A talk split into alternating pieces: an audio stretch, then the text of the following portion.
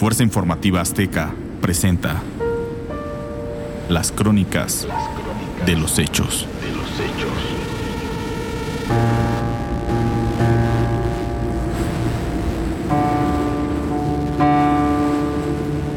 La historia de Enriqueta fue una de las experiencias más brutales que marcó mi oficio de casi 30 años como periodista. Ella pensó que se trataba del fin del mundo. Cuando nosotros aterrizamos allá en Piedras Negras, Coahuila, en Villa de Fuente, juro que pensamos lo mismo. Recuerdo perfecto la fecha, 24 de abril del 2007. Ese día, Enriqueta salió a pasear con sus dos pequeñas. Llevaba en la parte de adelante a Noelia, de apenas seis meses de nacida, y en la parte de atrás venía a Michelle, de cinco años de edad. Eran las 6 de la tarde con 45 minutos, cuando Enriqueta levantó la vista y vio a lo lejos un enorme cono de nubes oscuras que descendían desde el cielo hasta la tierra, pero no le prestó importancia.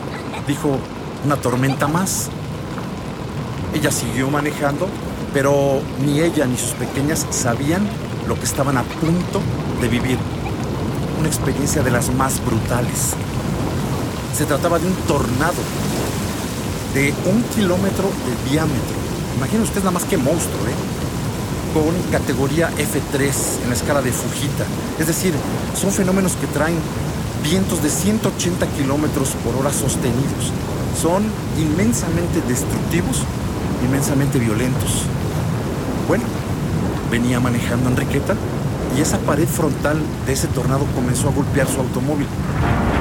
Ella justo a la altura de una iglesia se estaciona, apaga el vehículo y le dice a su pequeña de atrás, agáchense, vamos a esperar que pase esta tormenta. Entonces, lo que pasó a continuación es como sacado de una película de Hollywood. Del cielo, literal, del cielo le cayó una camioneta van de esas de pasajeros en su toldo.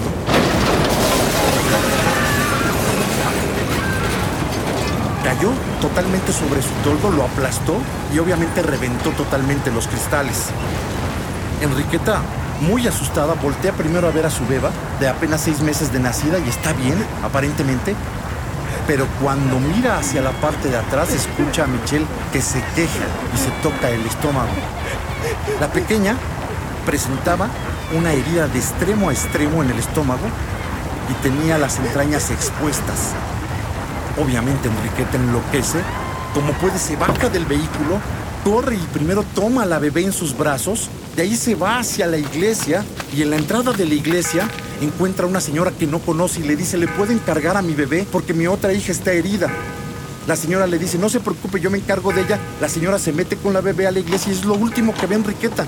Cómo esta señora se mete con su beba a la puerta de la iglesia y corre inmediatamente hacia Michelle.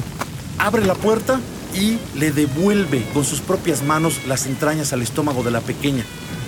Le amarra un suéter para que no se vuelvan a salir, la toma en sus brazos y corre, descalza Enriqueta, con todavía la lluvia que estaba cayendo del tornado. Ya se escuchan ambulancias por todos lados. Ella corre tres kilómetros hacia el Hospital General de ahí de Villa de Fuente. Imagínense. Llega y para su fortuna el quirófano está disponible. Hay cirujanos, hay anestesiólogos. Significa que Michelle es la primera pequeña de 87 heridos que ocasionó este tornado que llega al hospital. Es la primera que atienden. Entonces Enriqueta ve cómo se la llevan ya en una camilla, se cierran las puertas y dice, voy por mi otra hija. Se regresa otra vez corriendo.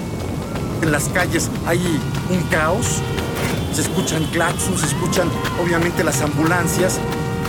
Cuando llega, no puede creer lo que está viendo. La iglesia totalmente derrumbada. Se hinca y empieza a llorar. Enloquece.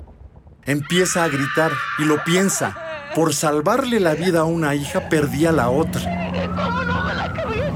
Escucha la sirena de una patrulla cómo se acerca, se desciende un oficial, la toma del hombre y le dice, no se preocupe señora, la vamos a apoyar. Se acerca otra señora y dice, yo vi que a varios de aquí se los llevaron heridos a los hospitales. Entonces el oficial le dice, súbase a la camioneta, vamos a preguntar a las diferentes clínicas. Y se enfilan. Y ahí van preguntando y Enriqueta dice, ¿no vio a una bebé? ¿No trajeron aquí a una bebé que tenía una cobijita rosa? Obviamente todos le contestan que no. No, pues aquí no. Y no, y no. Y entonces el oficial le recomienda, hagamos algo, Enriqueta. La vamos a ir a dejar al hospital donde están operando a su hija. Usted espérenos ahí, nosotros nos encargamos de rastrear a la bebé. Llega Enriqueta y al primero que ve es al cirujano que operó a su hija Michelle. Y el cirujano le dice, le tengo noticias. Afortunadamente pudimos estabilizar a su pequeña, no se preocupe. Pero, por favor, ténganos mucha paciencia, porque tenemos a muchos heridos.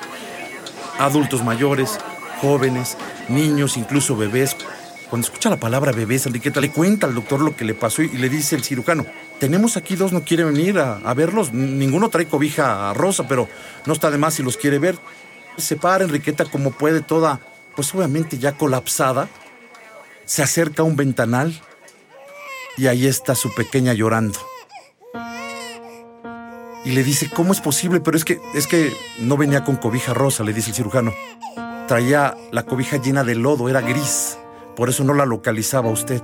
Pero está sana y salva y no presenta ninguna herida. Enriqueta siente un gran alivio, se va por el pasillo ella sola ya caminando y de pronto siente un inmenso dolor en el codo. Se arranca como puede un poco la blusa y trae una fractura expuesta de codo.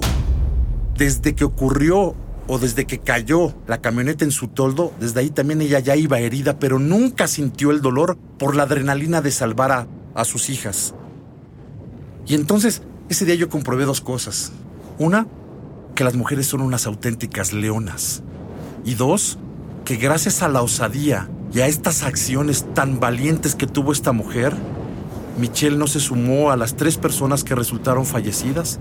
Días después, fue dada de alta.